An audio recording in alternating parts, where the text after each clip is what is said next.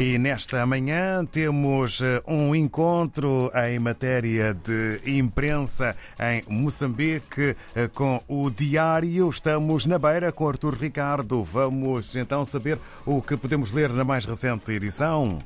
Hoje, o Jornal Diário de Moçambique eh, destaca os seguintes temas. Moçambique registra quase 400 casos de cólera numa semana.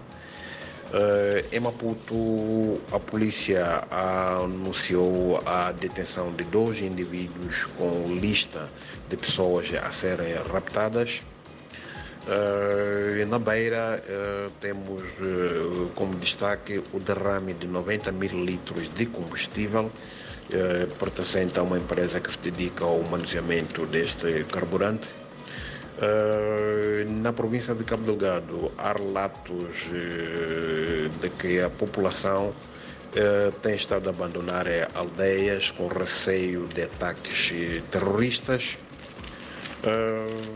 os empresários moçambicanos alertam para uma situação da economia a duas velocidades no país. E finalmente temos o, o desporto em que o Ferroviário da Beira reforça-se a pensar em chegar mais longe na Liga Africana de Basquetebol em séniores masculinos. Por hoje é tudo, muito obrigado e até a próxima oportunidade.